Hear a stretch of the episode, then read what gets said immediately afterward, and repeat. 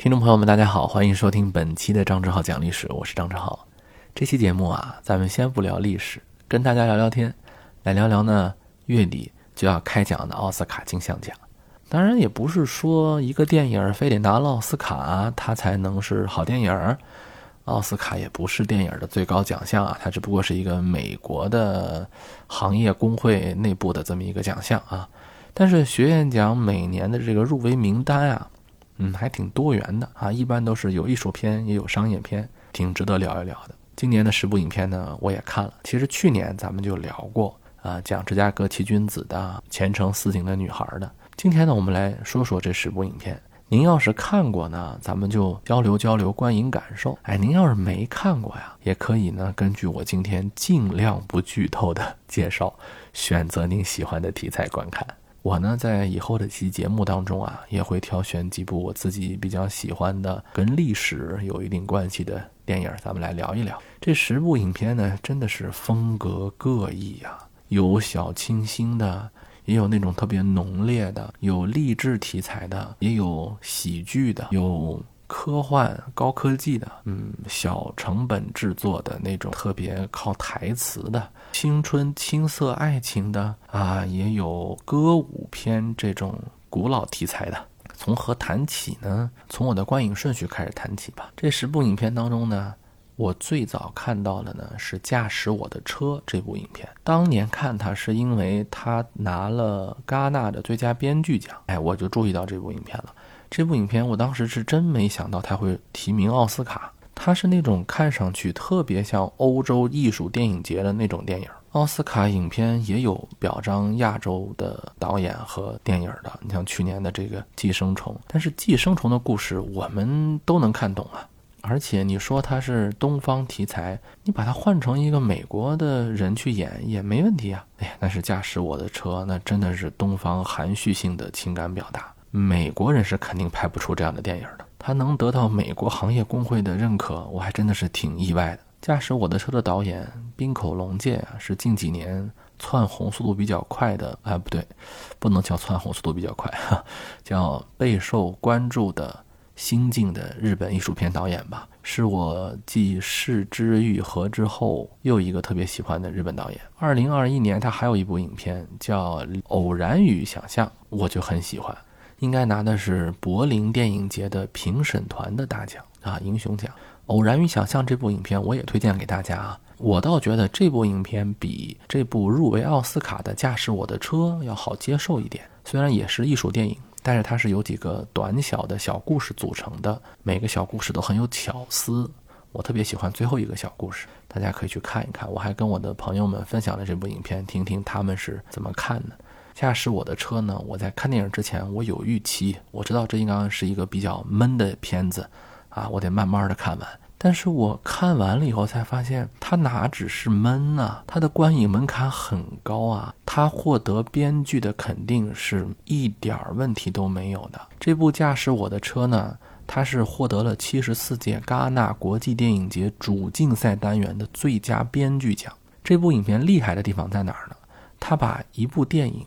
一部话剧，还有话剧的台词和戏中戏，包括小说都融合在一起了。就是这部影片本身，它是一个剧本文本，对吧？而这部影片它内容当中包含着一个戏中戏，就是它的比较重要的主体内容是在演作为话剧演员和导演的主人公在排演一出话剧，所以话剧的文本又是一个文本。换句话说啊，如果您在看这部电影之前，您看过契诃夫的《万尼亚的舅舅》，那么你会获得更多的观影愉悦。我是没有看过的，我是看完了电影，然后再去看《万尼亚的舅舅》，然后又二刷了。我发现确实不一样，戏剧元素几乎贯穿了整个电影过程，大段大段的戏剧台词和影片当中的情节非常合适的对照在了一起。你要说这个故事特别的狗血，就放在那个琼瑶剧里都算是特别狗血的一类啊，而且甚至有点，我觉得有点用力过猛。但是呢，他却把一个特别狗血的故事拍得很小清新。怎么个狗血呢？简单的说，就是男主人公发现他的妻子出轨了，但是他妻子出轨的那个对象，那个小鲜肉啊，那个小狼狗呢，又来到他导演的戏剧当中来出演男主角儿。你狗血不狗血？要多狗血我多狗血。还有一对关系呢，是他和他的女司机的关系。驾驶我的车，谁驾驶我的车呢？是工作单位。派给男主角的一个年轻女司机，这个年轻女司机呢，自己还拎着一条 B 故事线啊，说自己的妈妈打自己啊，自己悲惨的人生，而且后面的故事还展现出了那种日本特色的大地震，对吧？泥石流、大灾大难之后的灾难创伤。而这位年轻女司机的年龄呢，和影片当中主人公去世的女儿的年龄正好是吻合的。所以好像有一个主人公把这位女司机看成了自己去世的女儿的这么一个替代者的感觉，所以又感觉好像一种类父女关系。这部影片我就是不向大家介绍它的故事情节，就凭借着这几组人物关系，大家也能大概想到这是一个什么故事了啊！我还是尽量不剧透里面的内容，保持这个新鲜度。这种狗血人物关系要放在一般电视剧里头，那得拍出多么浓烈的情绪啊！但是冰口龙介的厉害就在于什么呢？在于把这些关系做了戏剧化的处理。这个戏剧化不是情节跌宕，而是如戏剧文本一样的精巧。所以你要让我评价这部电影，两个字：精巧。我们都知道啊，日本电影善于挖掘人物内心。对于我们这种东方审美的人来说呢？一看的主要就是这个，但是我们大概可能已经看到了很多用镜头啊、音乐呀、人物的表演啊来展现人物内心变化的电影电视剧了。但是这部影片的剧作巧妙之处在于什么呢？它既用了台词，但是又没有用人物台词。这个跟大家分享一下啊，我特别不喜欢那种把人物台词写的特别复杂的影片。你比如说啊，有些电影，大家想想有没有这样的经历啊？就是在一些人生大起大落的时候，重要的阶段的时候，主人公就突然开始大段的说台词。其实现实生活当中不是这样。现实生活当中，我们遇到一些事情，尤其是人生大起大落、重要的人生转折的时候，我们是一句话也说不出来的。比如说亲人的离世、家庭的冲击、感情的背叛，哇，好多那个影视作品就开始让那个主人公啊，就开始叭叭叭一直说大段台词。但是你要说不说台词呢？观众怎么能知道他是怎么想的呢？当然，有些时候就开始上旁白，那个这个就很无力了。上旁白其实是一种没有办法的办法。这部影片它厉害就厉害在哪儿呢？它是既没有上旁白，也没有让人物去大段的说很多台词，而是让人物说戏剧当中的台词，而戏剧当中的台词呢，又正好符合了自己的心境，太厉害了。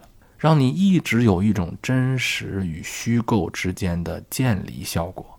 观影当中，你不断的告诉自己这是戏，这是假的，但是你又在怀疑他在说台词的时候，到底是不是在说自己心中的话呢？难道这个台词和自己心中的话就那么的贴合吗？他到底是怎么想的呢？整个作品就像是一个镜中镜中像一样，让你分不清虚实。这种观影体验。我不说它有多好，但是它很独特，啊，这是我跟大家分享的第一部影片啊，驾驶我的车。然后呢，就是不要抬头了，不要抬头。我们之前在我们专辑当中连着做过两期节目，我是从文本细读的那个角度，从一些电影镜头当中展现出的细节来给大家聊的。有些地方啊，不免过度解读，但是我觉得很有趣儿。这部作品我没把它当喜剧看。我觉得它算给了我们一个平台，让我们能够在这个上面去找到很多的点，找到很多背后的内容。比如说我们在之前节目当中谈到的，总统房间当中挂的那些画都是什么意思？不要抬头，我就不多讲了。您可以在我的专辑当中搜索“不要抬头”这四个字儿，就能听到那两期节目了。然后我们来说一部作品，就是这个《监听女孩》吧。《监听女孩》的风格跟《驾驶我的车》呀，哎，就完全不一样了。同样是家庭题材，《监听女孩》呢就轻松愉快了许多。《监听女孩》是一部翻拍电影，它的原片啊是一部法国影片，叫《贝利叶一家》。当年这部影片在豆瓣啊什么地方都很火的。这部影片呢是苹果 TV 花了重金买来的这个剧本翻拍的，可见这个故事还是很吸引人的。故事中的主人公卢比是一位生长在全聋哑家庭的健听女孩啊，就是听力正常的女孩。他的父母、哥哥全都是聋哑人，这使他呢成了家里头的宝贝儿，也是翻译官。他不论是从体力上还是从心理上，都过早的背负起了家庭的责任。当然，这个故事的内核呢，是一个励志电影的内核。故事的主线是喜欢唱歌的卢比啊，来考取伯克利音乐学校的这么一个过程，有点像嗯垫底辣妹。这部影片是那种非常工整的励志电影，其中有一个名场面是他的父母和哥哥去听他的音乐会，聋哑人啊听音乐会，这个过程该怎么展现呢？影片用了非常巧妙的方法，我这里就不剧透了，大家去看一看。而这出戏对应的是在影片结尾处，卢比在。考试现场用手语给他的父母唱了一遍这个歌，我就想起了当年我们听小虎队那个歌的时候，好像是《爱》吧，还是哪个歌曲来着？也有一个手语的。后来呢？有一些那种温情的歌曲，一些感人的歌曲，好像也有手语。所以当小女孩一边唱歌一边打手语的时候，还挺亲切的。我想重点说一下啊，这部影片当中的很多演员，他就是听障人士，比如说卢比的。父母的扮演者，所以他不是用明星脸去演那种残障人士。我们知道奥斯卡呀，它有一个传统，就如果说你要演残疾人，比如演盲人啊、低下智障啊、残障人士吧，如果你演的特别好，哎，就会给很高的评价。我们也经常听有一些评价说啊，某某演员演技炸裂，就是因为他演了一个残障人士。但是我还是比较支持由残障人士直接去出演他们自己的，因为我觉得这个再学再像，它总是有个限度的，应该给到这些人出演的机会。如果说不好沟通的话，那么这部影片当中有一个态度，我也很支持，不要总想着。他们怎么跟我们沟通？我们也应该想着怎么跟他们沟通。我再说一下这个小演员啊，出演卢比的小演员艾米莉亚·琼斯呢，是一位童星，她有点像这个美国的张子枫是吧？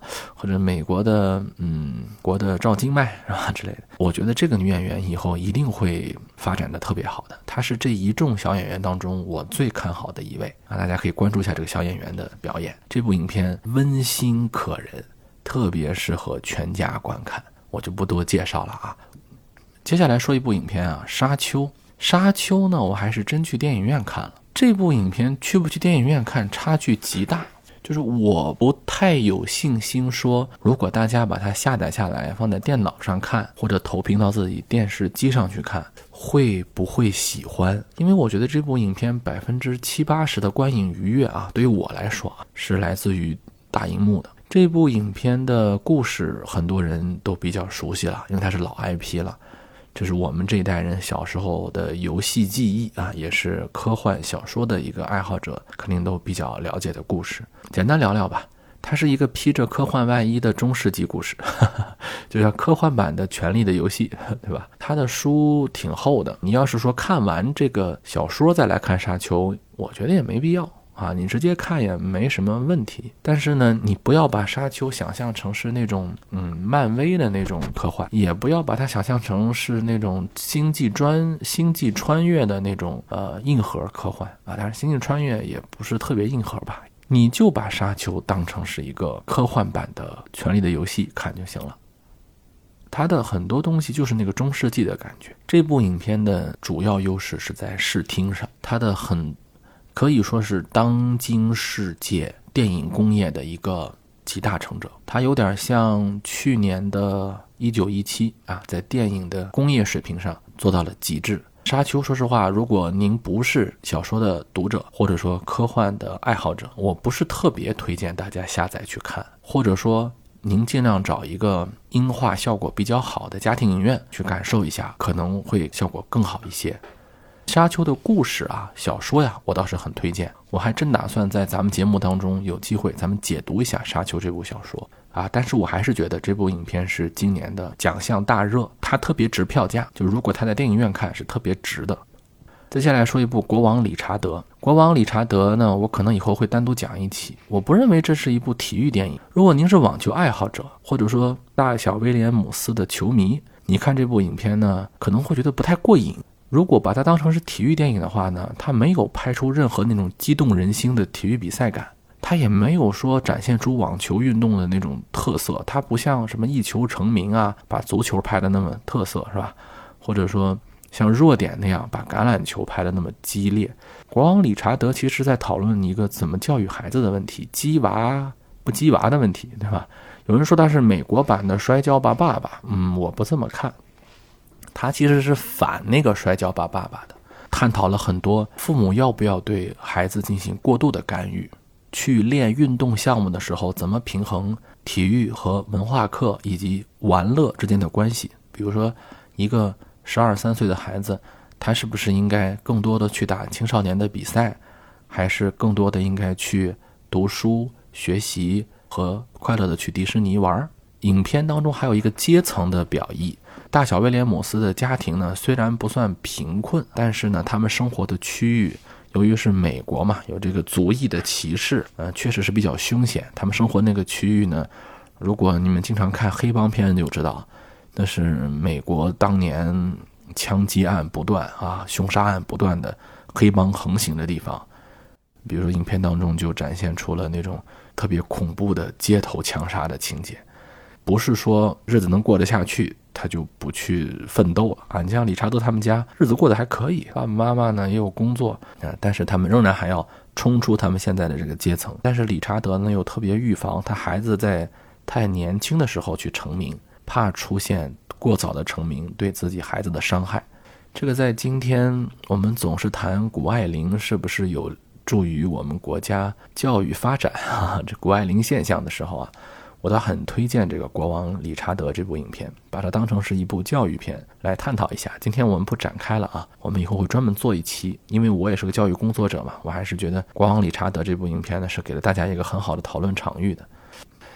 接下来这部影片叫《甘草披萨》，《甘草披萨》的男主人公的爸爸是我的偶像，库珀·霍夫曼的父亲是我特别喜欢的已故的奥斯卡得主菲利普·霍夫曼。大家如果看过《闻香识女人》那部影片当中的那个小反派，哎，就是他爸爸演的。所以这回我看他儿子演青春校园剧啊，就想到了他父亲当年演《闻香识女人》的时候的那个样貌。这爷儿俩长得还挺像的，而且将门无犬子，小霍夫曼演得非常好。这是一部发生在美国七十年代的爱情故事，或者叫做青春故事。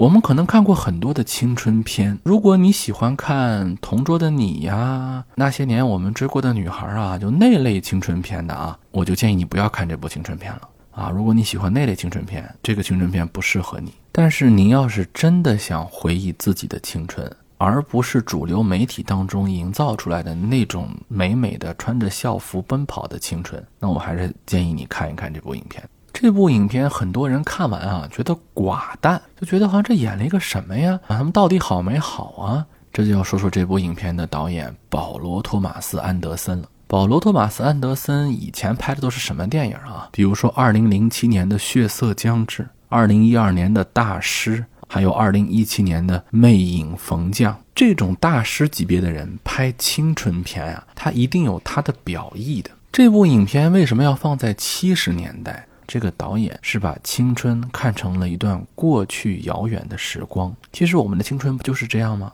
我们真的能回忆起来准确的青春吗？但是那段过去遥远的时光，值得我们用昏黄的色调写一封情书。我看到很多网上有人评价《甘草披萨》啊，说这个不好，那个看不懂。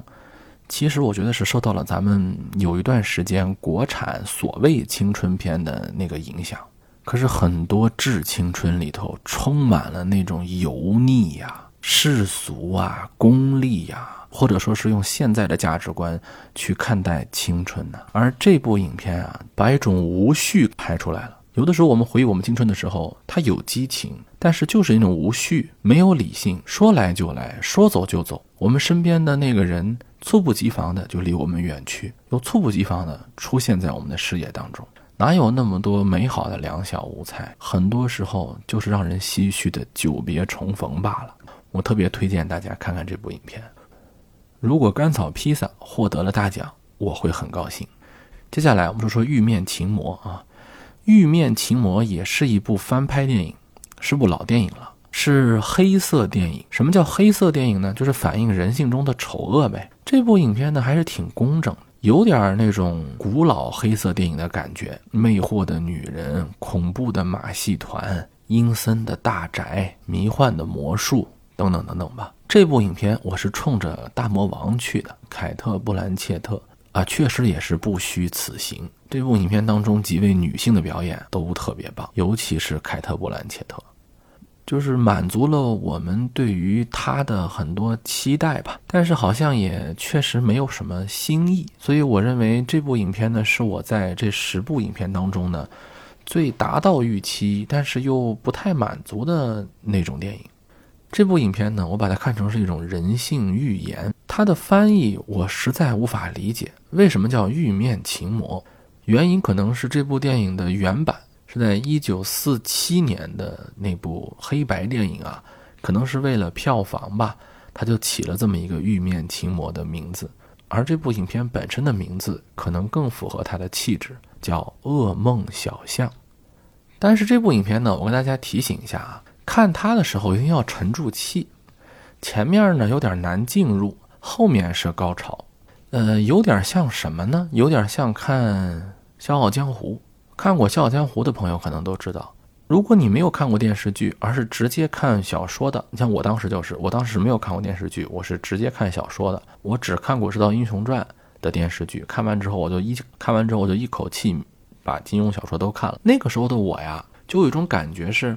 被耍了的感觉，就是令狐冲要不出现的话啊，我一直以为主人公就是林平之。我很长一段时间就认为《笑傲江湖》是写林平之的，林平之就相当于《射雕英雄传》里面的郭靖，《神雕侠侣》里面的杨过一样。谁知道出现了令狐冲之后啊，林平之反倒成一配角了。看这部影片就有这样的感觉，你以为前面就是主要人物了，那你就大错特错了。所以看这部影片啊。提醒大家要有耐心，当然这可能也是他剧作的一个问题吧。大家可以聊一聊你喜欢不喜欢这部影片。这部影片倒是挺通俗的。还有一部影片叫《犬之力》，它倒不是说翻拍以前有的电影儿，它是拍了一个很早很早以前写的一小说。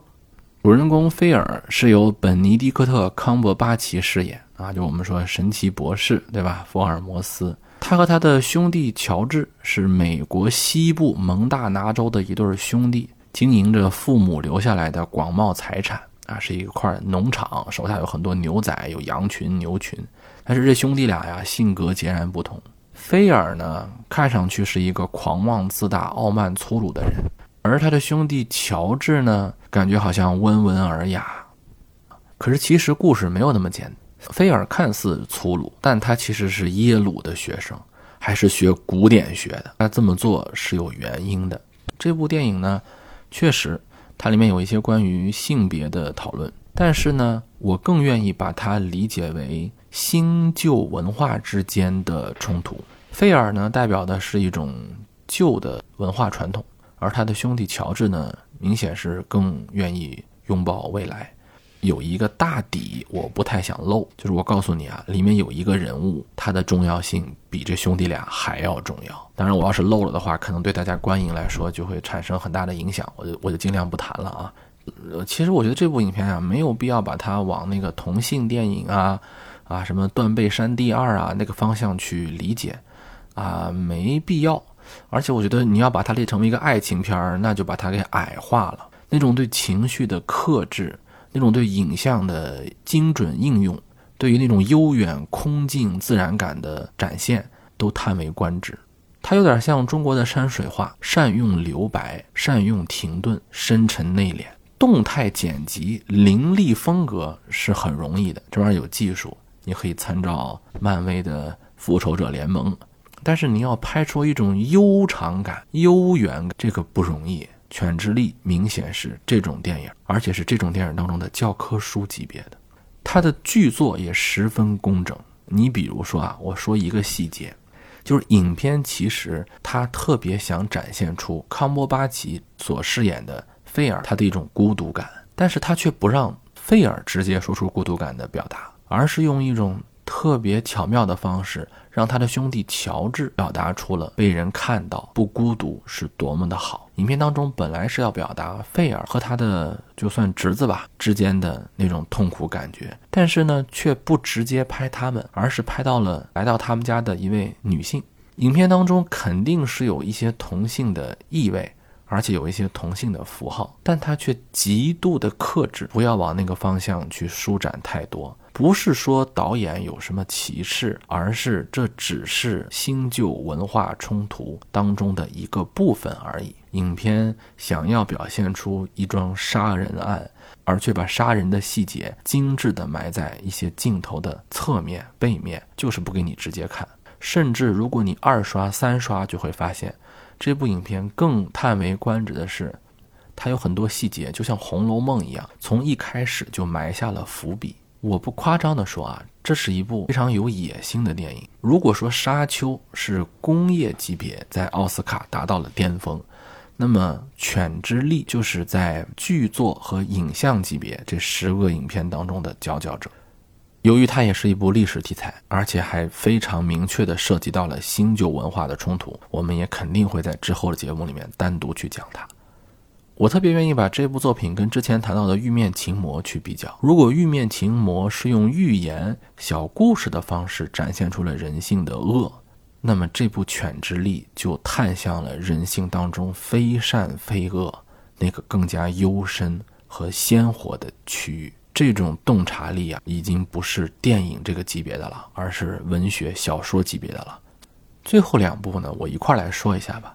一个叫《贝尔法斯特》，一个叫《西区故事》。说实在的啊，这两部影片我感受不深。《西区故事》呢是斯皮尔伯格的电影，对吧？你就是再不了解欧美影片，你也肯定听说过斯皮尔伯格的大名。《西区故事》是之前拍过电影的。也是百老汇经典的音乐剧，我之前还有幸看过这个音乐剧啊。当然，西区故事更原本的题材呢是《罗密欧与朱丽叶》，只不过他把罗密欧朱丽叶的故事给改在了纽约，很好啊，我没有说不好啊。只不过就是我对这个歌舞片吧，尤其是美国歌舞片吧，就就是一直看不进去，这是我个人问题啊。比如说以前的那个《拉拉 land》，很多人也很喜欢。说实在，我也 一直看不进去。就这个西区故事的原文当中啊，就是原本题材当中啊，有很多的少数族裔啊，比如说波多黎各呀、哥伦比亚呀、拉美裔、墨西哥呀，是吧？就是原来的那版啊，其实都是美国当地人拍的。比如说打个比方啊，我们要拍一个苗族的音乐剧。但是呢，我们没有请苗族演员，请的都是歌舞团的演员演的，然后穿着苗族的衣服啊。以前歌舞剧是那样的。这部歌舞剧呢是确实找了很多就是当地的演员演他们自己的角色。东方红是吧？当时总理不是有批示嘛，唱民族歌曲的就要找人家本族的歌唱演员啊，有点那个感觉。呃，喜欢歌舞剧的朋友啊，可以看看这部由斯皮尔伯格执导的戏曲故事。还有一部影片呢，叫《贝尔法斯特》，它应该算是一个英国电影吧。贝尔法斯特的导演呢，肯尼斯·布拉纳，我是挺熟悉的，他就是《东方快车谋杀案》里面的那个 Polo，对吧？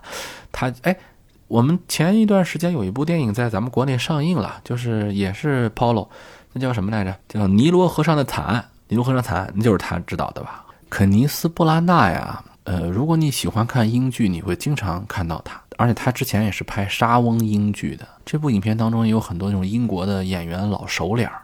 如果你喜欢看诺兰的电影，那肯尼斯·布拉纳就是演《信条》里头的那个反派。贝尔法斯特这部影片，就是它是有一个硬的历史背景的，是上个世纪六十年代的一个动荡的故事。不知道我们这个节目现在能不能聊这个话题？我们今天先。不展开聊这个历史问题啊，但它讲的是一个历史大背景下的小故事，哎，就有点像那个孤岭街，或者有点像那个一一，就那种感觉吧。拍小孩子，拍童年的。他讲的是宗教冲突啊啊，民间的战乱之下或者之后的对于普通家庭的影响。